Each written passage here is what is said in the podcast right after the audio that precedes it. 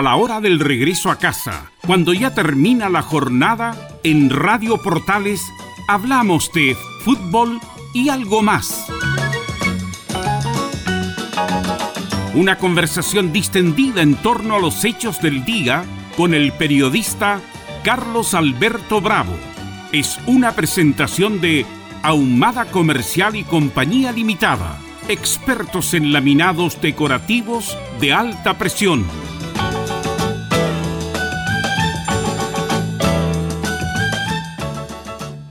¿Cómo le va? Buenas noches. Bienvenida, bienvenido a Fútbol y algo más. Vamos a compartir hasta las 20 horas menos 5 minutos desde la Radio Portales, desde Arica a Punta Arena y por todas sus plataformas, como es habitual. Y vamos a estar con Belus Bravos, que ya nos anuncia a quién vamos a tener como invitado en el día de hoy. El destacado abogado Paulo Armijo nos va a acompañar para hablar tantos temas de actualidad en una forma sencilla, en una forma simple, para que la gente vaya conociendo la situación que estamos viviendo. sí, buenas tardes a todos, buenas noches a todos los amigos que escuchan este programa de fútbol algo masivo. Hoy vamos a hablar de un caso especial, obviamente que el tema de la semana, aparte del 10%, por supuesto, ha sido el caso Ámbar, que fue encontrada su cuerpo en el domicilio de la madre, eh, con Hugo Bustamante, el, hombre que se presume que la mató o la mató, eh, y justamente tiene que ver con todo lo que tiene que ver el tema de las libertades condicionales, cómo opera, por qué, por qué una comisión, quién la preside, cuáles son los parámetros para darle la libertad a unos y a otros. Y justamente como eh, Pablo Mijo tiene la, la, cualidad de hablar en sencillo para que la gente que nos está escuchando a través en su casa o a través de internet le sea mucho más útil la información. ¿Cómo estás, Pablo? Bienvenido. Hola, buenas noches, Velo. Buenas noches, don Carlos. Sí, claro, un tema contingente, ¿no? ¿Cómo podríamos abstraernos de hablar de este tema que ha dado mucho que hablar y, ha desnudado una situación real, que bueno, ahí vamos a ir desarrollando durante el transcurso del programa, pero desnudó una situación, un conflicto penitenciario, un problema penitenciario que según yo viene desde mucho tiempo atrás, que nadie, nadie se quería hacer cargo de esta situación, es la verdad. Antes, que duela. Eh, eh, ¿Hay una crisis en el sistema judicial para ti, Paulo, sí o no? No, no, no, no, el sistema judicial no está en crisis. De hecho, eh, todos han querido buscar como culpable, eventual culpable de la muerte de Ámbar a la jueza. La realidad es que la jueza hizo lo correcto. Aquí lo que está en crisis, don Carlos, es el sistema penitenciario. Aquí nadie, ningún gobierno, nadie, ni de izquierda, ni de derecha, ni rojo, ni azul, ni verde, ningún gobierno se ha sentado a ver la solución real del problema de la delincuencia. Diferentes partidos políticos o diferentes candidatos presidenciales o a lo que sea, trata de buscar la solución del conflicto de la delincuencia, por ejemplo, en el narcotráfico, que está de moda en los portonazos, en todo ese tema que de la delincuencia y la realidad que hay una situación popular de que la delincuencia se va a acabar cuando no haya narcotraficantes. La realidad es que eso no es así.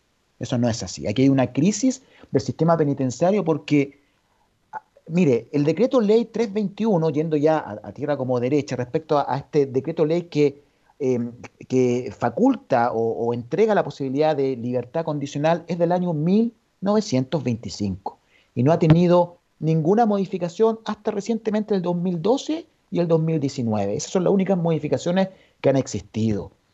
Entonces, y, hay otra situación que también es bien extraña ese decreto ley 321 de 1925 de libertad condicional fue un decreto ley que nació en un gobierno de facto del presidente Emilio Bello, que estuvo dos meses nomás gobernando. Entonces, nadie se quiere tomar esta situación porque para todo el mundo, para nosotros, y me incluyo, o sea, la verdad es que me, voy a incluir porque soy parte de la sociedad. Las personas privadas de libertad son invisibles y nadie se quiere enterar de ellos de que existen y nadie quiere dar solución al tema cuando es ahí la solución eventualmente del problema de la delincuencia, la reinserción social. Aquí no hay ningún sistema de reinserción social para que estas personas que cumplen una condena, porque estas personas van a salir, don Carlos Velus, en algún momento van a salir. Y si salen de la misma manera, aún más bravo de lo que estaban antes, porque no hay ningún sistema de reinserción social, ¿a qué van a salir, don Carlos Velus? Y le preguntan a delinquir.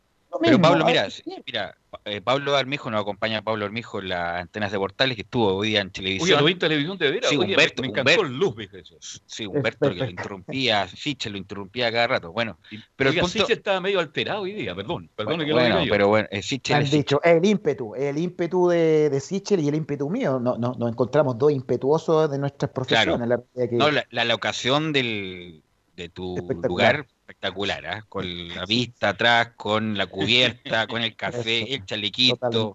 No, espectacular. todo bien. no, lo que te quería decir era, pero aterricemos en este caso, Pablo. ¿sí? Mm, perfecto. la gente, la aterricemos, pero este caso que es una comisión la que ve las libertades condicionales.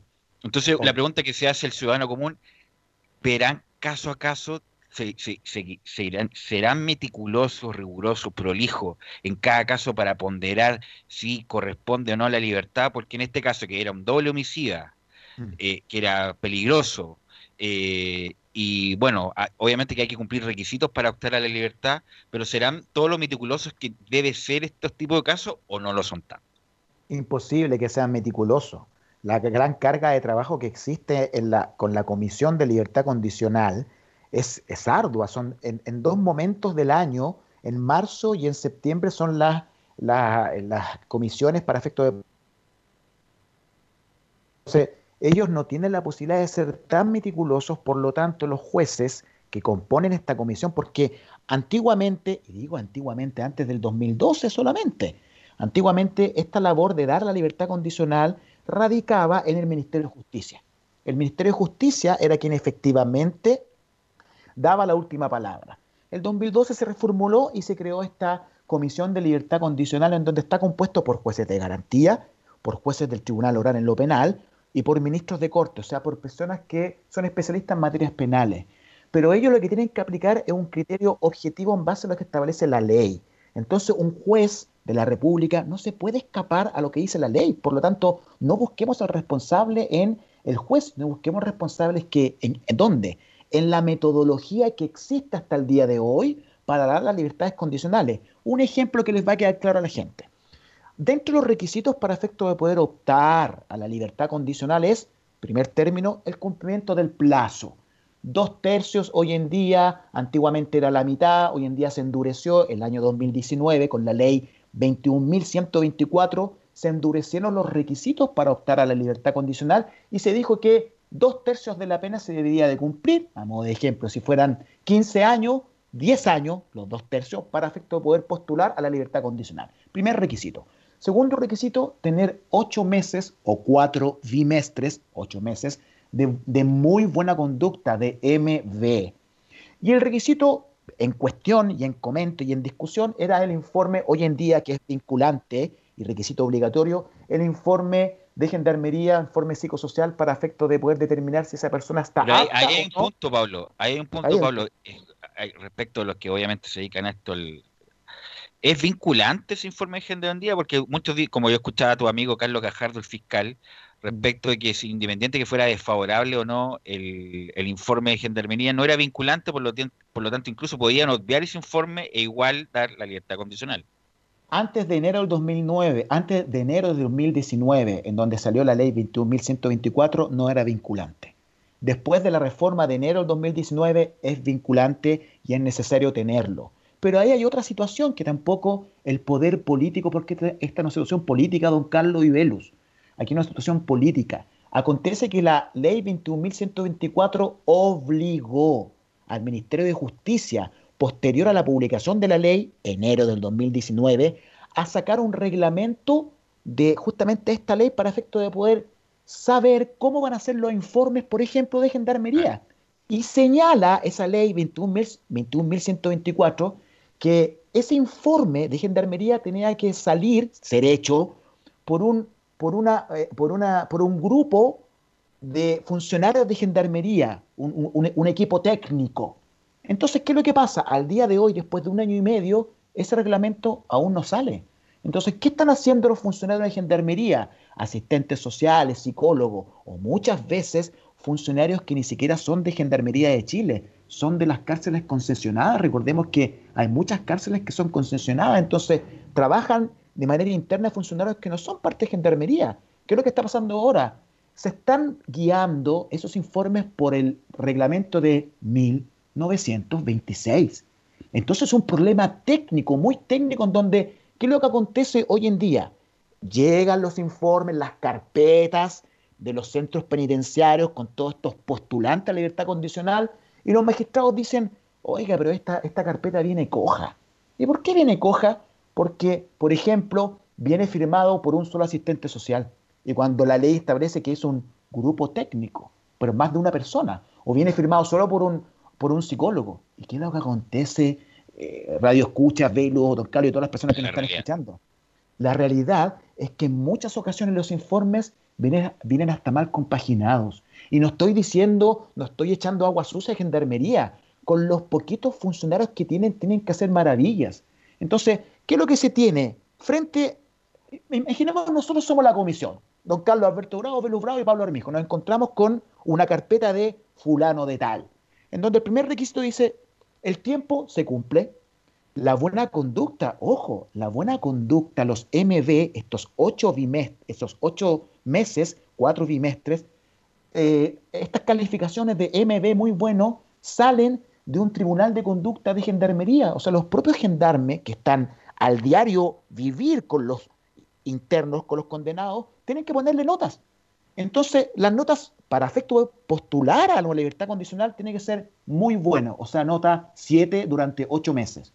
Y en tercer requisito, nosotros que vamos a tener que nosotros, Carlos Alberto Bravo, Velus Bravo, dar libertad condicional, nos encontramos con que se cumple el requisito del tiempo, se cumple el requisito de la nota 7, dictaminado por un tribunal de conducta interno de Gendarmería de Chile, y nos encontramos con un informe malo.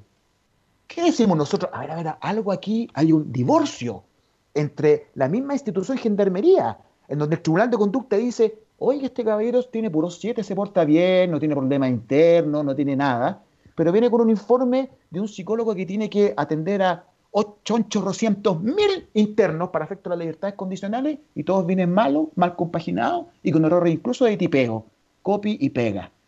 ¿Qué, va a hacer, ¿Qué vamos a hacer nosotros? Vamos a decir, bueno, ocupemos criterios objetivos, no intentemos tapar el sol con un dedo y la realidad es que este informe no está muy bueno, más encima viene cojo porque no cumple con la ley 21.124 que sea un informe emanado por un grupo técnico de más de una persona entonces no le queda más al tribunal que decir libertad condicional, porque tienen que aplicar la norma si el juez no se rige por sí solo. Hoy en día estamos en un problema de anomia y de falta de apego a la ley. Pero los tribunales... En el caso, Pablo, que de cumplir los requisitos, como dices tú, como dijiste, check, check tienen que aplicar la norma y darle libertad independiente de esta desprolijidad que tú mencionas. Y por eso te digo, Velus, que aquí lo que hay que arreglar el sistema penitenciario es sentarse. Porque mira, se copió el sistema procesal penal, se mira a Estados Unidos. Pero no miremos a Estados Unidos, lo dijo hoy día en la televisión, en Chilevisión. Pablo, antes que, avances, antes que avance, ¿quién toma la decisión acá? Silva Donoso, pero hay, ¿cuántos más componen? ¿Son cinco los jueces? Sí, claro, sí, especialistas en materia de penal, pero... Porque esa parte no quedó clara. y todos opinan, todos entregan su veredicto, su opinión, y determina en forma la señora Silvana Donoso, ¿no? En este caso. Sí, claro, ella es la presidenta de la comisión, pero ella es un voto más de los demás. Entonces, ¿qué es lo que pasa también? Que lo que se está generando don Carlos, que hoy en día los tribunales hay una situación técnica de separación de poderes. El gobierno no puede estar criticando al Poder Judicial. Entonces, ¿qué va a pasar con el Poder Judicial? ¿Va a estar tiritando de, resolver algo, pues, don Carlos? Chuta, si, si resuelvo algo en contra, me van a venir hasta funar. Entonces, no, hay una separación de poderes aquí. El problema no es de la jueza, el problema es que el sistema penitenciario nunca se ha querido modificar. No hay voluntad política. Como decía Foucault, el espectáculo punitivo. Antiguamente se azotaba en la plaza pública, don Carlos. Todos miremos que los delincuentes van a ser azotados aquí mismo y ahorcados frente a todos ustedes. Lo que hay hoy en día es ese mismo espectáculo punitivo, lo traspasamos a las cárceles y nadie quiere hacerse cargo de que ahí está la reinserción social. Ahí se debe reinsertar. No es justificación de Bustamante el crimen horrendo que cometió, el cual tiene que ser sancionado con las penas más drásticas que pueden existir. Pero hay una situación que es real. A este muchacho, la historia de vida de este muchacho, desde niño fue azotado. Desde niño no le dio una oportunidad. Entonces, también hay una situación que la gente dice, pero ¿cómo le vamos a dar una oportunidad a estos delincuentes, malvados animales?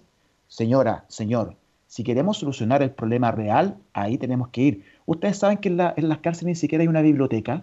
¿Por qué no tenéis biblioteca? Pablo, en este caso, está bien, yo, yo estoy, eh, bueno, hablando como del reo medio, del reo medio, perfecto, sí, estoy de acuerdo con eso. Ahora, este, hablando del perfil de este muchacho que está en prisión preventiva, es especial, porque tenía un, tiene un perfil psicológico distinto, de, psicopatía, de psicopatía, por lo tanto, no es un tipo, o sea, de un reo medio que te, te, un robo por sorpresa en el centro y miles de detenciones, perfecto. Pero este tipo tiene, mm. un doble homicidio. Un doble homicidio que tenía informes psicológicos bien particulares, la verdad. Eh, por lo tanto, no era un, reo menor. Incluso, como lo decía tu colega en el mismo programa de televisión hoy día en la tarde, estos eh, delincuentes que cometen delitos sexuales tienen otro perfil al ah. que roba, al que, no sé, pues, al que eh, tiene porte de arma blanca, qué sé yo, porque se portan bien en la cárcel. Ellos como que no hay, cuando no tienen el, qué sé yo, o, la provocación del, de las menores o del, o del antagonismo, no cometen delito. El tipo se va a portar bien, pero porque tienen otro perfil psicológico. Por lo mismo, entonces, no, insisto en la pregunta, tú la respondiste, pero no debería un mayor prolijidad en este tipo de delitos que son de alta gravedad, que la sociedad lo ve también importante y que obviamente que el sistema, yo sé que el sistema es el, problema, deberían ser más prolijos, independientes de la carga de trabajo que puedan tener. Sin duda alguna, sin duda alguna que esa es la discusión y por eso como sociedad y los políticos, más que andar haciendo acusaciones constitucionales, el señor Lonton debería estar efectivamente tratando de acarrear a, a, su, a, su, a, sus colegas políticos para efecto de decir, sentemos a, conversar justamente lo que dices tú, Velo. Porque el, el, delincuente, la persona que cometió delitos sexuales tiene otro perfil. Por lo tanto, obviamente, él siempre va a tener muy buena conducta versus otra persona que comete delitos en contra de la propiedad, asalto, robo con violencia, que obviamente él está acostumbrado, esto se habla de la contracultura del AMPA, la, la contracultura, la cultura del delincuente es diferente a la de nosotros. Por lo tanto, esa persona que comete delitos, por ejemplo, en contra de la propiedad, un robo, un robo con intimidación, un portonazo, que también son delitos violentos, porque si estuviéramos hablando de una persona que le están dando la libertad condicional, que ha cometido 20 robos con intimidación, estaríamos en el mismo punto, señalando lo mismo, pero ¿cómo es posible que se le dé la libertad a una persona que ha cometido 20 robos con intimidación? Entonces, por eso no hay que legislar para el caso concreto, la legislación es para el caso abstracto en general, porque si vamos tanto al caso concreto, hay una desigualdad ante la ley. Por eso es tan importante la labor legislativa, por eso nosotros, que somos los electores, debemos de saber elegir, no, por, no porque efectivamente el señor Lonton quiera hacer una acusación constitucional o aparezca otro señor diciendo los jueces son los responsables, cuando en la sociedad civil, el gobierno, la política, nosotros no hemos hecho nada para sentarnos y decir, hablemos de este tema. Mira, en Estados Unidos no, se ha diseñado. No han diseñado un sistema justamente, y yo estoy de acuerdo contigo, lo el, señor Lonto es populismo penal, la verdad, un populismo jurídico penal, la verdad, porque además cómo se va a eh, determinar la responsabilidad se fue en una comisión independiente que ella fuera la presidenta, pero fue una comisión, habría que acusar a toda la comisión de una decisión colectiva, por lo tanto, esto obviamente tiene que ver con el momento que vive Chile también del 18 de octubre, que si no es por la fuerza no se, no se realiza nada. ¿Tú crees que va a tener algún independiente que obviamente que hay mucha hay mucho apoyo transversal justamente por, por lo que opina la ciudadanía, pero tú le ves futuro a esta acusación constitucional, Pablo, ¿no? Ninguna, ninguna, ninguna, ningún, ningún, nada, no va, no va a surtir ningún efecto, nada. Y lo triste es que el señor Lonton es abogado, dicen que es abogado. Digamos que es diputado de Renovación Nacional para que mucha gente no lo sabe. ¿eh? No, pero lo sabe, es un tipo conocido, estuvo en el reality. Sí, pero, lo, pero, lo decían como diputado. No, pero lo, pero lo conocen, lo conocen. Además, a mí me parece un es abogado, entonces eso, eso es lo triste también, que personas que podían tener el conocimiento un poco más eh, eh, eh, completo de la situación, como el señor Lonton, que claro, todos, todos lo conocimos por ser el hermano de Arturo Lonton, que estuvo en un reality, y también de una u otra forma, a lo mejor nosotros, los abogados, sabíamos que él era abogado, pero él es abogado. Entonces debería saber esta situación y no empezar a generar un populismo ridículo que esto es como estar vendiendo el sillón de Donoto. No, estamos haciendo solamente eso. Vendamos, me están engañando en el sillón de Donoto, vendamos el sillón para que no me sigan engañando. O sea que nunca vamos a poder solucionar efectivamente el problema de la delincuencia. Hubo una cadena como de errores. Primero, del del juez en particular, después esta comisión, pero ¿en qué, tú, ¿en qué momento como de la cadena, Pablo, se pudo haber hecho algo para que este, este personaje no saliera en libertad? ¿Se pudo haber hecho algo o, a la FIFA nomás, como se dice? Es que la solución que podría, se podría haber dado es una, es una solución impracticable. ¿Cuál es la solución impracticable? Que la comisión hubiera dicho, a ver, a ver, mira, esta persona tiene muy buena conducta durante ocho meses, pero dio un informe. Llamemos a la llamemos al, al, psicólogo para efecto de ver si efectivamente se entrevistó o no con él, cuál fue la forma, la, la, metodología utilizada. Entonces, cuando la comisión tiene miles de, de, revisar carpetas respecto a este tema, es impracticable. Entonces, para poder solucionar ese tema, debemos tener una metodología interna de diferente, de diferente metodología para efecto de poder, por ejemplo, calificar de muy buena conducta. Porque una persona que es un asaltante y está acostumbrado a vivir en un ambiente hostil, entra a la cárcel y tiene que, como se dice vulgarmente, agarrarse a combos para efecto de poder tener un, nivel, un estatus dentro de la cárcel. Entonces siempre esa persona va a tener mala conducta. Tenga el respeto. Y, posiblemente esa persona que tiene una mala conducta, el fulano de tal, que está acostumbrado, que vivió en la calle, que es asaltante de, auto, que, eh, hace portonazo, a lo mejor tiene más posibilidades de poder reinsertarse que esta otra persona que tiene una psicopatía. Entonces miden a las personas con diferentes varas cuando cada uno es un caso diferente y por eso hay que sentarse a elaborar una metodología adecuada para poder solucionar este tema. En Estados Unidos, tú sabes que el gobernador tiene la posibilidad de vetar una libertad condicional y se le dan facultad al fiscal cuando está negociando una condena con algún delincuente. Esto igual que en las películas, de negociar, decir, mira, yo te negocio, la facultad tiene el fiscal de negociar el tema de una condena, incluso una libertad condicional. ¿Y sabes por qué lo hace? Porque tanto el gobernador como los fiscales en Estados Unidos se eligen por escrutinio popular.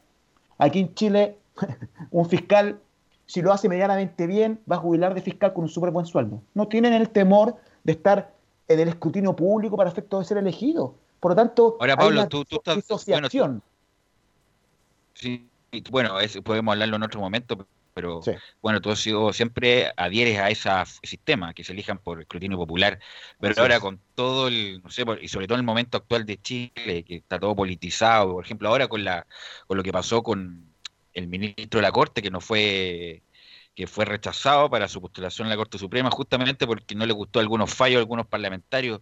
¿Tú crees que la ciudadanía va a estar relativamente informada para elegir a uno u otro juez, a uno u otro fiscal? Con el momento que vive Chile es como bien difícil, ¿ah? Sí, pues es difícil, sumamente difícil. Por eso, es, por eso es tan complicado gobernar o, crear leyes solo en base a lo que la ciudadanía quiere o desea. Porque si no podemos caer en populismo erróneo y que después nos pueden dejar la tendalada. Justamente por eso hay, por eso es importante elegir gobernadores, elegir diputados, senadores que sean aptos aptos, personas que puedan efectivamente regular ciertas situaciones, no porque me cayó bien, no porque cantaba bonito, porque usaba unas plumas de color rosado en un programa de farándula. Si estamos hablando de la, de la dirección de un país. Por lo tanto, si es que no efectivamente nos sentamos y tratamos de ver la solución real, nos vamos a ir a la B. Mira, siempre he conversado con la alcaldesa Pizarro, que, que es muy agradable la alcaldesa de La Pintana, Pintanina ella. Siempre dice, en mi comuna todas las personas nacen y están condenadas a ser están marginales porque ni siquiera hay una plaza, una biblioteca, servicios básicos. Entonces, desde ahí el tema, si yo no estoy haciendo una apología de la delincuencia, esta persona Bustamante tiene que ser condenado, pero si no vamos al origen, a la madre del cordero, la realidad es que es solo vender sillones. Paulo, nada más. Quiero hacer una pregunta, Paulo. Este, Paulo, no sé, yo, yo te he escuchado varias veces al respecto con la mano del corazón, Gendarmería es creíble en los informes? Gendarmería. Perdona que te haga la pregunta porque en Gendarmería sabemos que pasan muchas cosas. Pero ¿por qué te andar pidiendo disculpas? ¿Está bien con la los pregunta? los gendarmes. Preguntas, preguntas, son preguntas, son preguntas. Mira, los gendarmes, eh, eh, Gendarmería de Chile en la labor preventiva, represiva, es muy buena. Pero la realidad es que, está, eh, don Carlos, hay tan poco funcionario para la otra labor la labor importante, la labor de resocialización, que a lo mejor ellos tienen toda la intención de hacerlo bien, pero no pueden. No pueden. Entonces, por lo tanto, no es que no sea, no es que no sea creíble. Lo que pasa es que no se puede hacer nada más. Buenamente se puede hacer algo con tan poco recursos. Entonces, y además las condiciones mismas de, ellos de trabajo, no ganan buenos sueldos, no, tienen tantos beneficios, eh, ellos tienen, tienen que tener también consulta médica, psicológica, psiquiátrica, porque ser gendarme no es fácil por ningún motivo. No, ya lo creo que es terrible, eh, pero sacan buenas pensiones después, ¿ah? ¿eh? sin duda. bueno, alguna, cosa que tengan. alguna cosa. No, pero, pero... Es que lo dejo ahí nomás porque la objetividad de gendarmería siempre ha estado en duda. Claro, tú más razones, faltan funcionarios. Faltan funcionarios. Ellos pueden hacer lo, que buenamente pueden hacer. Entonces falta, falta que el gobierno pueda inyectar recursos reales para un problema que en todas las elecciones municipales, de diputados, senadores, presidenciales sale. La delincuencia de Chile la vamos a atacar con qué? ¿Con palabras? Puerta giratoria, claro. La puerta giratoria y, hoy día se está tratando de culpar a una jueza. Una jueza que aplicó la norma.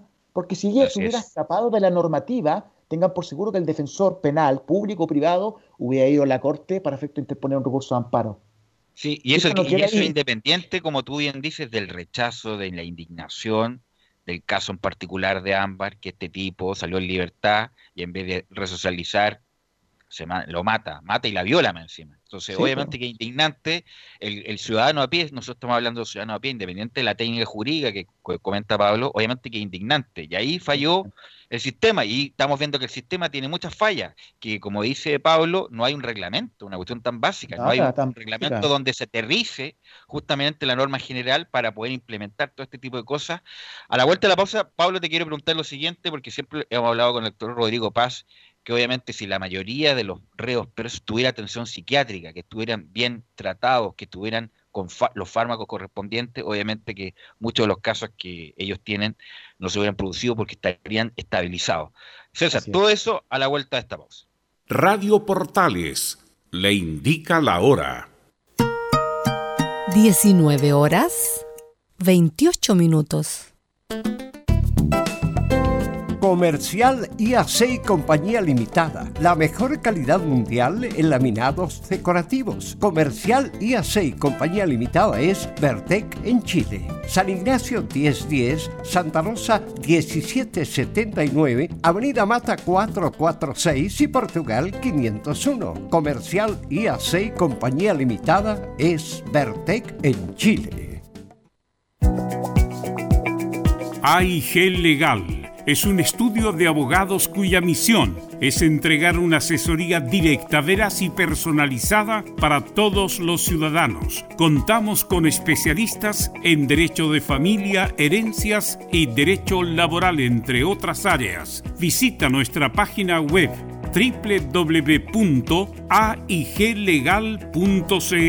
o comunícate con nosotros y agenda una reunión sin costo al número más 569 73 04 67 92 AIG Legal En AFP Capital trabajamos para que el retiro de tu 10% sea simple, seguro y sin salir de casa. En retiro.afpcapital.cl hazlo en simples pasos. Ingresa tu RUT y número de serie, selecciona tu monto y la vía de pago. Ingresa tus datos y confirma el retiro. En 10 días hábiles tendrás tu primer pago. También puedes hacerlo por teléfono en el 666 00900 o en nuestras sucursales. Quédate en casa prefiere retiro.afpcapital.cl. Una mirada distinta, con reflexión, profundidad. La encuentras en www.opine.cl. Ya lo sabes, www.opine.cl. Somos tu portal de opinión. En Radio Portales de lunes a viernes de 15.30 a 17.30 horas Salud Eterna, un espacio de conversación y orientación en el mundo de la medicina natural. Consulte con nosotros al 226-139-705. 226-139-705. Pida además su moringa olífera ancestral original de la India. Salud Eterna, de lunes a viernes de 15.30 a 17.30 horas en Radio Portales, la primera de Chile en tu corazón. Los esperamos. Termolaminados de León, tecnología alemana de última generación. Casa Matriz, Avenida La Serena, 776 Recoleta. Foro 22 622 56 76. Termolaminados de León. No se pierda todos los días a medianoche, lunes a domingo en Radio Portales, el tren del recuerdo Conduce Salvador Fernández. Solo canciones inolvidables de su época. Contáctese con Salvador Fernández al foro 22 319 7959. Le esperamos esta medianoche con El tren del recuerdo en Estación Portal.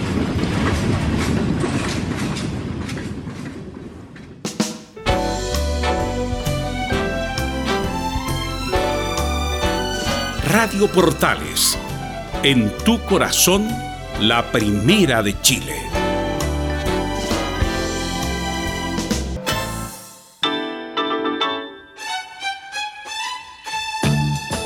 Estamos presentando Fútbol y algo más con Carlos Alberto Bravo, una presentación de Ahumada Comercial y Compañía Limitada. Expertos en laminados decorativos de alta presión. Estamos los días martes con destacado abogado Pablo Arbijo y también con Velus Bravo. Portales AM 1180 de la amplitud modulada y para todo el país. Estamos con Pablo Armijo, el destacado abogado que estuvo, en televisión, estuvo en televisión en la tarde. Yo, eh, tenía, yo lo vi muy elegante en la televisión. Tenía un contrato de exclusividad, Pablo Armijo. llegó a la tele y, y, todo lo que está diciendo lo adelantó en, en televisión. No, son bromas. Bueno, Pablo, eh, siguiendo con el tema, eh, tú que tienes, bueno, obviamente contacto con clientes eh, que están en la cárcel, obviamente, y bueno, tú, tú lo has comentado regularmente, rehabilitación prácticamente ninguna, y, y muchos tienen problemas psiquiátricos, problemas psicológicos. ¿Hay algún tipo de tratamiento o es inexistente todo lo que estoy hablando? Nominalmente existe, la realidad es que ni siquiera nadie, no se publicita aquello internamente, como te digo, los funcionarios que están a cargo de esta atención psicológica también son funcionarios que tienen unas, un millón de personas que eventualmente tendrían, que tratar y la realidad es que no se genera una atención psicológica real como lo hizo el doctor Paz. Si esto es real, mire, yo, no quiero señalar, por favor, quiero dejar claro que el señor Bustamante tiene que ser sancionado. Pero ¿qué hemos hecho nosotros? Mire, esta persona salió en 2016. Hay gente, vecinos del sector decían que cuando lo veían entraban, que poco menos lo escupían, que la persona tenía que andar por otro lado porque si no la gente le hacía funa. ¿Qué hemos hecho nosotros como sociedad para efecto poder reinsertar? Si ese es el tema, así que no hay que apuntar a un culpable, hay que ver la integridad para solucionar el problema. Porque esta persona estaba cumpliendo con su firma, firmaba todos los meses. Tampoco hay un tribunal de eh, vigilancia penitenciaria, un, tribunal de vigilancia que se llaman tribunales de ejecución o jueces de ejecución, jueces especializados que puedan eh, hacer un seguimiento a todas estas libertades condicionales. No existe en nuestro país. Lo que les decía a ustedes, no hay que mirar muy lejos. Miremos a los vecinos. Bolivia. Bolivia tiene un sistema penitenciario que efectivamente está funcionando que hay una gradualidad, si la libertad condicional no tiene que ser un derecho, tiene que ser una, un premio, en virtud de una efectiva reinserción social de manera interna. Porque si no, lo que yo siempre digo en mis audiencias, el contacto criminógeno, el contacto criminal. Si una persona que tiene irreprochable conducta, que tiene posibilidad de reinsertarse, hay que tenerlo lo, el menor tiempo posible en la cárcel, porque de aburrido aprenden técnicas para seguir delinquiendo. Entonces hay que sacarlo, ruego y no infectarlo. Entonces, como le digo, es alguien que quiere abrir la puerta, tirar a todos adentro, cerrarla y olvidarse de ello. Pero la Pablo, Dime. sí, mucho se habla, mucho se habla de la reincidencia, para la gente que nos está escuchando. ¿Cuándo opera la reincidencia? Porque dice, no sé, robó 10.000 veces huérfanos con ahumada, pero no tuvo condena. Por lo tanto, ¿a qué se refiere con la reincidencia? Cuando hay una con, varias condenas o detenciones. ¿A qué, se, a, qué, se refiere la reincidencia que la gente que nos escucha no, la verdad lo confunde? Sí, hay, hay, que tener claro que las personas, por ejemplo, el señor Bustamante hoy en día no está condenado. Él es un imputado. Solo él va a reincidir cuando sea condenado en esta causa porque cometió este delito nuevo más el delito anterior reincide en la misma conducta. Y eso es un agravante. Para el tribunal es un agravante y por lo tanto una condena aún mayor. Cuando yo vuelvo a ejecutar la misma conducta, pero ya soy condenado, porque por el momento él es inocente. Él goza de la presunción de inocencia. Por lo tanto, ahí se genera la reincidencia. Nuevamente volví a delinquir y me condenaron porque una persona puede estar 10 veces formalizado, 100 veces investigado, pero si no hay condena, él es inocente. Por mucho que nos queramos que, sea, y no triste, ¿ah? yo no encuentro que sea triste, encuentro que es lo correcto. Si efectivamente hay que investigar, hay que buscar las pruebas de cargo, las, pruebas necesarias para romper esta norma general de que todos somos inocentes.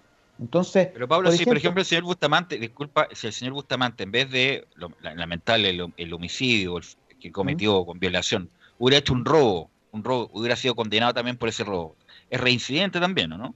Claro, es que ahí, no es, como se dice en técnica penal, no es reincidente específico en el mismo delito. Es un reincidente delictual que pierde una atenuante, que es el 11 número 6, que se llama irreprochable conducta anterior. Uno siempre juega como defensor con los puntos positivos, las anotaciones positivas. ¿Y cuál, tú, Velus, y usted, don Carlos, cuál es la anotación positiva que tienen Hoy en día, la irreprochable conducta, tengo mi papel de antecedente blanquito, blanquito, limpio, pero no hay ninguna mancha. Tengo irreprochable conducta anterior. Un punto positivo que se llama en materia penal minorante o atenuante. Pero este señor, si hubiera tenido una condena anterior por un robo y ahora es condenado por violación, inmediatamente perdió ese punto positivo. Y ya entra ya al tribunal con los jueces mirándolo un poco feo y diciendo, Oiga, pero usted ya, otra vez usted, si usted tiene, usted tiene dejado vidrio por señor, si usted está acostumbrado a andar delinquiendo, por lo tanto usted no tiene este atenuante punto positivo, usted tiene conducta reprochable. Por lo tanto, el juicio, va, la condena al final va a ser una condena aún más alta. ¿Por qué? Porque no tiene este punto positivo, cuál es el de conducta. Entonces, tampoco hay que pensar que a todo el mundo hay que encarcelar porque después no van a haber poblaciones ni casas sociales, van a haber puras cárceles porque todo el mundo va a estar preso. O sea, es una situación y nosotros adscribimos, tenemos suscritos, firmados ciertos tratados internacionales que se propende efectivamente la reinserción social. Si este tema no es, mire, don Carlos Velo, se está hablando nuevamente incluso de la pena de muerte. Ah, o sea, ya es como, como de, muerte. Que no está abolida. ¿Ah? No, se está abolida en Chile. ¿Está? Sí, está abolida en Chile. Está abolida en Chile, además, como suscribió tratados internacionales, no puede imponer nuevamente la, pena de muerte. Pero esto lo vengo escuchando hace mucho tiempo, Pablo, no ahora. No, no, pero la, insisto, la pena de muerte se abolió y no se puede volver a.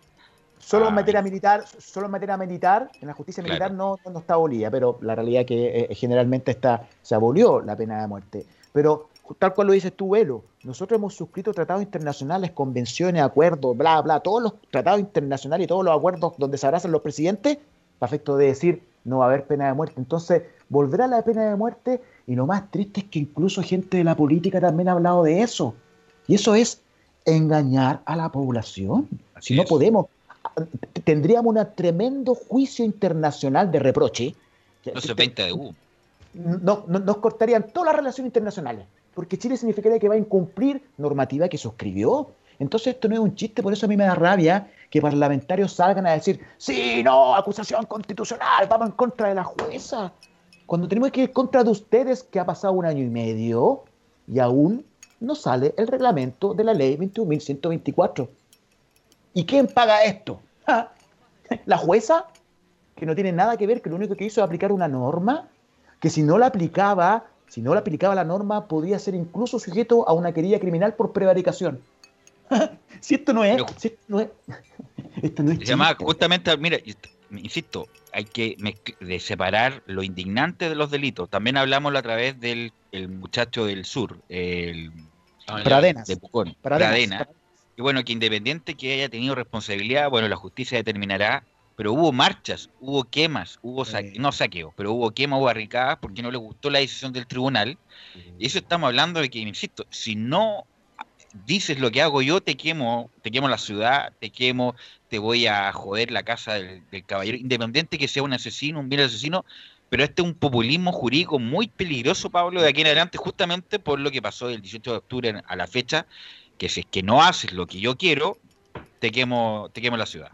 Muy bien lo dices, Posvelo, y eso es así. La realidad es que imagínate, los jueces van a estar fallando con el temor de que los vayan a funar.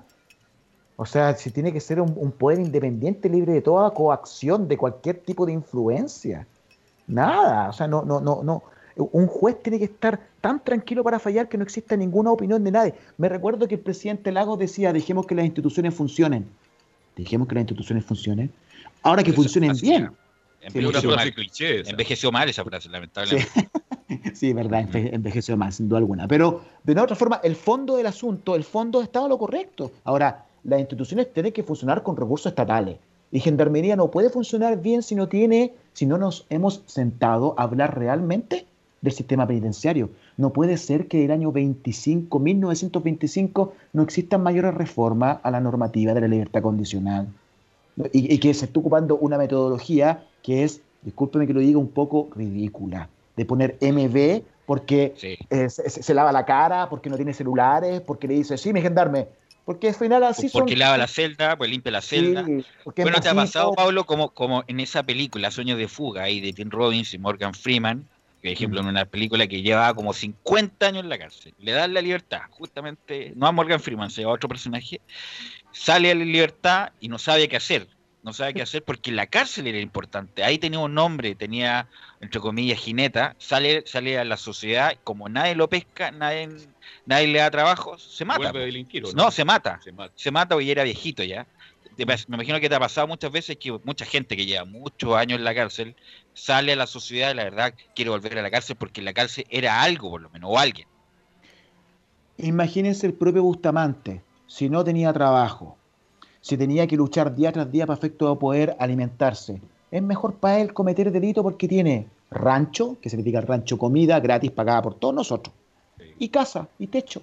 Entonces, si todo el mundo durante el 2016 a 2020 lo escupían, le decían, violador, desgraciado, y se escondían, hay vecinos que dijeron, y, hay entrevistas de esta, de esta situación, que cuando nosotros lo, veíamos en la calle nos entrábamos.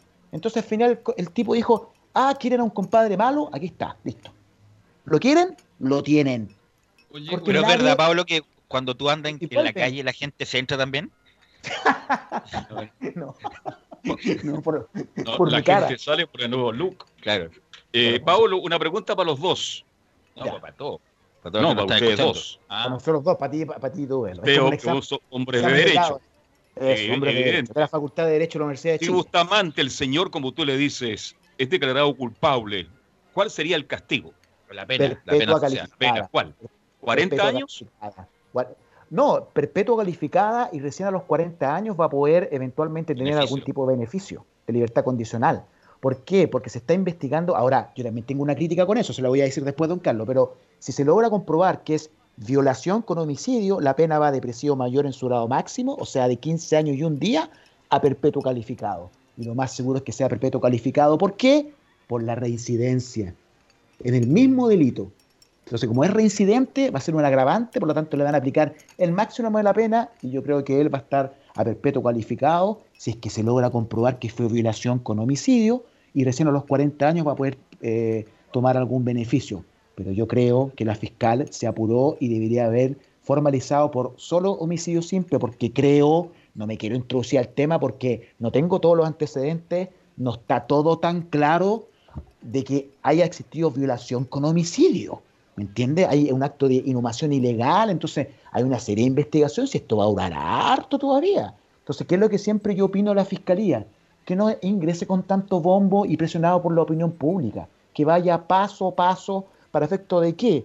Porque imagínense que hoy día toda la comunidad, toda la sociedad civil quiere, todos nosotros, queremos que a este señor Bustamante sea condenado a cadena perpetua por violación con homicidio e inhumación ilegal. ¿Y qué pasa si después se logra comprobar que no fue así, solo es un homicidio simple? Baja de perpetuo calificado a 15 años o 20. Y a los 10 años va a tener nuevamente otro beneficio. Entonces, Ahora, Pablo, ¿qué, responsabilidad, disculpa, ¿qué responsabilidad le cabe a la madre? Porque dicen, deberían imputarle algo a la madre, entre comillas, el deber de resguardo, que sabiendo lo peligroso que era el tipo, expuso a su hija. ¿Tiene alguna implicancia? ¿Se le podría imputar de algo a la madre? Sí, yo creo que podría haber algún tipo de, no sé si coautoría o grado de complicidad o encubridor, algo, pero yo creo que es por una estrategia de la fiscalía de que la quiso colocar eh, como primero como testigo, ¿ah? porque la verdad que al parecer... Informante de muchas cosas, Como informante, como informante. Al parecer que era efectivamente la informante quien logró dar con el paradero de la de Ámbar, si no, no, el, fulano este de Bustamante no, no, no, no declaró ni no ha declarado todavía, creo. Todavía la andarían buscando. Sí, todavía la andarían buscando. Entonces ella colaboró y efectivamente y eventualmente la fiscalía puede haber hecho incluso hasta algún tipo de acuerdo. Ahí me pierdo un poco, pero no encuentro que haya sido malo dejarla por el momento como testigo, porque en un futuro, si aparece alguna prueba, claramente tendría que cambiar de estado de testigo a imputada, sin duda alguna. Quizá eventualmente, pero, pero yo creo que eventualmente tendría algún tipo de responsabilidad, porque la pregunta es, ¿acaso no sabía? Dice ella que después de que llegó la niña a pedirle el dinero ya salió y dejó a su pareja con ella ahí. Entonces la realidad es que no, ahí ya me suena un poco desafinada el asunto. Como algo, algo no me, alguna nota no me suena bien afinada ahí. Entonces puede que eventualmente. Y músico. Y yo que soy músico, efectivamente. entonces, entonces no, me suena muy afinado ahí. Entonces, la realidad es que yo creo que eventualmente se le podría imputar algo, sin duda alguna. Pero. Mira, Pablo, justamente. Sí, no, adelante, adelante. No, no, no, es, un gran tema respecto a, esa situación. Y también hay otra cosa, también ella era una persona que venía de un hogar, estuvo, creo que estuvo, creo, ah, creo, estoy hablando con el término creo, que estuvo en el Sename o algún centro de protección. Entonces también aquí hay una situación generalizada de la posibilidad de resguardar los intereses del niño. Aquí se hizo algo más allá de que tenerla un rato en un, en un hogar, se hizo algo más allá que eso, una intervención real. Entonces también por eso a mí me da un poco de eh, rabia, no, sé si rabia, un poco ira, un poco de molestia podría ser, un poco más tenue, de que se esté apuntando a un juez de la República como responsable. El, presidente de los magistrados, el, el presidente de los magistrados, no sé si era el presidente, hablaba de causa eficiente. Esta no es la muerte de Ámbar, no es la causa de que la, la, jueza la había dejado en libertad. Por lo tanto, es una cuestión muy técnica. Entonces, eh, eh, es, es un poco irrisorio pensar y, que, y, que, y que mismos políticos, y ahí vuelvo a hablar del señor Lonton, que es un abogado, que diga efectivamente acción constitucional en contra de la jueza, eso no entender. Era de ellos solo a comer membrillo en la universidad. Disculpe que se lo diga. Sí, Pablo, mira, el, bueno, de un tiempo a esta parte está de moda nuevamente Me Culpa, el programa Carlos Pinto que da en el trasnoche con muy buena sintonía, incluso marca dos, dígitos a la una de la mañana, algo impensado en estos tiempos, y justamente tiene que ver con las fallas del sistema. Estamos hablando del año noventa y tanto y casi son las mismas fallas del 2020, eh, en el sentido de que por ejemplo, una mujer mata a sus hijos porque se quita con el marido, el Tribunal de Familia hizo un informe social, pero como no fue tan prolijo, igual lo dejó con los hijos, había un informe psiquiátrico que tenía que ir al psiquiatra, tomarse las pastillas, dejó de tomarse las pastillas, quemó la casa y, mató a los hijos. Esa, e, esa cadena de errores de como de no, no darle mucha bola a justamente ese tipo de informe, se replica nuevamente, y no solamente estoy hablando de la parte penal, ¿ah? sino que en la parte de familia. Eh, ¿Qué tú sugieres en cuanto a una reforma más estructural, justamente para que no pase este tipo de cosas, Pablo? Más equipos multidisciplinarios en todas estas áreas tan sensibles en donde se requiere profesionales de primer nivel. No estoy señalando, no estoy señalando que los que hay en este momento no lo sean, pero es muy poco porque también yo tengo, también yo estuve, tú sabes que estuve también mucho tiempo trabajando en derecho de familia, después desemboqué en el derecho penal, pero también existían muchos informes sociales que también estaban mal hechos o sesgados, muy sesgados, mal hechos. Eh, entonces, y a lo mejor no era porque no era porque no fueran capaces los funcionarios públicos a cargo de, estos informes, sino porque tienen, tienen una gran cantidad de trabajo que no dan abasto. Entonces, ¿qué tema de impregnarle efectivamente los recursos para que esto sea real e informes reales. Tengo una causa, tengo una causa de eh, por, por, por, abuso sexual, en donde efectivamente el, informe de una, no, no, no, lo voy a decir, pero un informe de un, de un, funcionario público, psicólogo, no se logra percatar de que la niña está siendo inducida por la madre, porque ni siquiera se dio la, el tiempo el psicólogo de una institución pública en leer la carpeta investigativa. Sino en 20 minutos habló con la niña y dijo, es creíble el relato, yo le creo a la niña. Gracias, conclusiones, firma y timbre. Es así. Es terrible. Y hay una persona privada de libertad por un relato de una niña de 5 años que contó una película de terror respecto a lo que estaba haciendo, pero no se percató el funcionario de que en la carpeta investigativa hay una serie de indicios que pueden dar cuenta de que el relato de una niña de 5 años está inducido por la madre. Es triste. Y ahora, yo sé que esa persona, ese funcionario público, ese psicólogo, no lo quiso hacer con intención de perjudicar a este fulano que está preso, sino porque no tiene el tiempo. Tiene que evacuar un montón de informes. Entonces, una situación de sentarse y no tratar de buscar un culpable cuando el culpable son todo el poder político y que nadie se ha hecho cargo de esta situación de manera real. Y también nosotros, como sociedad civil, que queremos que todos estos delincuentes estén presos en una máquina de moler carne y ojalá muertos. No vamos a llegar a ningún lado no vamos a llegar a ningún lado. Todas las cárceles casi. Así es, ya antes de. Es colapsada, don Carlos, colapsada. Sí. Sí. antes de. Bueno, la, cárcel de alta seguridad ha tenido la posibilidad de ir, Pablo. Sí, sí, muchas veces, muchas veces. Ya. ¿Y es de alta seguridad, como se indica? Sí, de alta seguridad. Y ellos, mira, y, y los internos tienen dos horas de sol y 22 de encierro. ¿Será bueno eso? Salen, ¿saben cómo se le dice a, nosotros? Salen apanados, salen con un color diferente, porque no toman sol. Lo creo.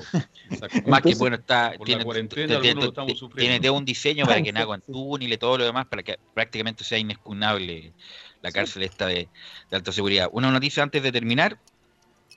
Hernán Calderón, Argandoña, está a través del Twitter, arroba Radio Portales, Hernán Calderón Argandoña hirió con un cuchillo a su padre, el abogado Hernán Calderón, durante esta tarde en un departamento de la comuna de Las Condes. ¿ah? Son, son, noticias que nos llegan a través del Twitter, León Buena me acaba de enviar las noticias, así que, eh, bueno, ese, ese niño tiene, tenía problemas eh, eh, emocionales, ¿ah? emocionales bastante importante y es la noticia del último minuto respecto del señor Calderón, que se dedica mucho al derecho de familia, Pablo. Lo vi mucho en su momento cuando yo era abogado de familia, el señor Calderón, sí, siempre con su rostro tan terso, cada vez más terso. Pero hay mucha agresividad en Chile hoy día, eh, Pablo, tú como abogado que estás todos los días en esto, la agresividad está permanentemente. ¿ah? Uf, y uno que es tan pacífico. Yo me he hecho violento en este gremio, en este rubro. Yo soy una persona pacífica. Pero sí, hay mucha agresividad. Sí, mucha. Sin duda alguna. Lindo tema, ¿ah? da para mucho. ¿ah? Esto no da para para un programa, da para uh, hablar, hablar, hablar y poder de una otra forma buscar la solución real. aquí si no, vamos a estar... Y este que tú decías, desde, desde el tiempo del 1925, que salió esta libertad condicional, que efectivamente debería ser reformulada a lo largo del tiempo, sin duda. Oye, pero me, me, dice Humberto Sichel que te interrumpa, Pablo. En este momento. No, no, Humberto no. pero este caso es uno de los tantos, Pablo, ¿ah? Es uno de los... Sí. Siempre, siempre, hay un caso ¿ah? simbólico. Siempre, siempre. Pero este va a ser, pero ¿sabe lo bueno, don Carlos? Que este, este, esta, si, si logramos guiar la discusión de una manera correcta, puede ser la causa que desnude el problema de gendarmería y lo solucionemos de verdad, pues no sigamos para empezar el reglamento, Pablo, para empezar, el, reglamento. un año y medio, sí, sin duda alguna. Si esto no, si seguimos pensando que la jueza es la culpable, nos vamos, vuelvo a decir, ya chiste repetido, vender el sillón de Donoto el rojo, el sillón rojo de Donato. Entonces, tenemos que solucionar el tema de manera correcta, si no, nos vamos a la vez. Así es.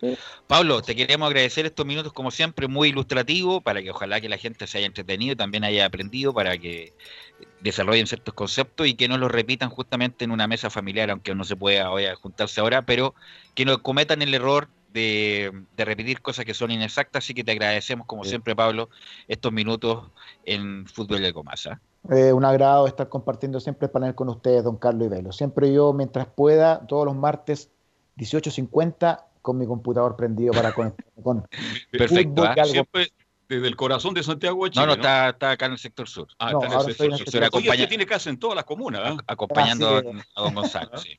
en, todo Chile prácticamente. Lo felicito. no, pero te veías muy bien, Pablo, fuera de broma, te veías muy bien, salía muy eh, elegante, sobrio, con una buena pose, ¿no? Espectacular. A mí lo que más me gustó hoy día cuando lo vi en televisión, este que estaba de lado a la cámara usted. ¿eh? Sí, no, no, no, es ¿Ese es su mejor perfil? Es un Mi mejor perfil, el, izquierdo. Dicen que el izquierdo es mi buen perfil. No, no, no, se, llama muy bien, Pablo. Así que muchas, Pablo, muchas gracias, Pablo, por estos minutos. ¿ah? Si lo llama, usted me avisa. No hay problema, un abrazo para ambos. Que estén muy bien, gracias por la invitación. Gracias, Pablo. Terminamos, nos vamos, termina fútbol y algo más para continuar mañana a partir de las 19 horas, 7 de la tarde con don César Navarrete, a quien agradecemos la sala máster de sonido. Mañana Rodrigo Paz, el psiquiatra. Y el jueves tendremos tema libre para que usted participe, no sé, y ponga el tema que usted guste en la mesa. A nombre de todos los que trabajamos, buenas noches, siga cuidándose. Seguimos mañana a las 7 haciendo desde la Radio Portales y para todo Chile, fútbol y algo más. Gracias, buenas noches y hasta mañana.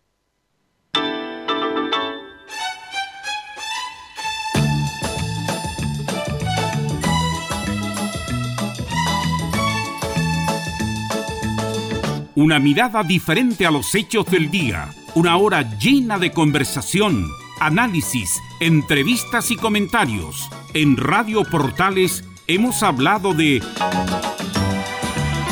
fútbol y algo más con el periodista Carlos Alberto Bravo. Fue una presentación de Ahumada Comercial y Compañía Limitada, expertos en laminados decorativos de alta presión.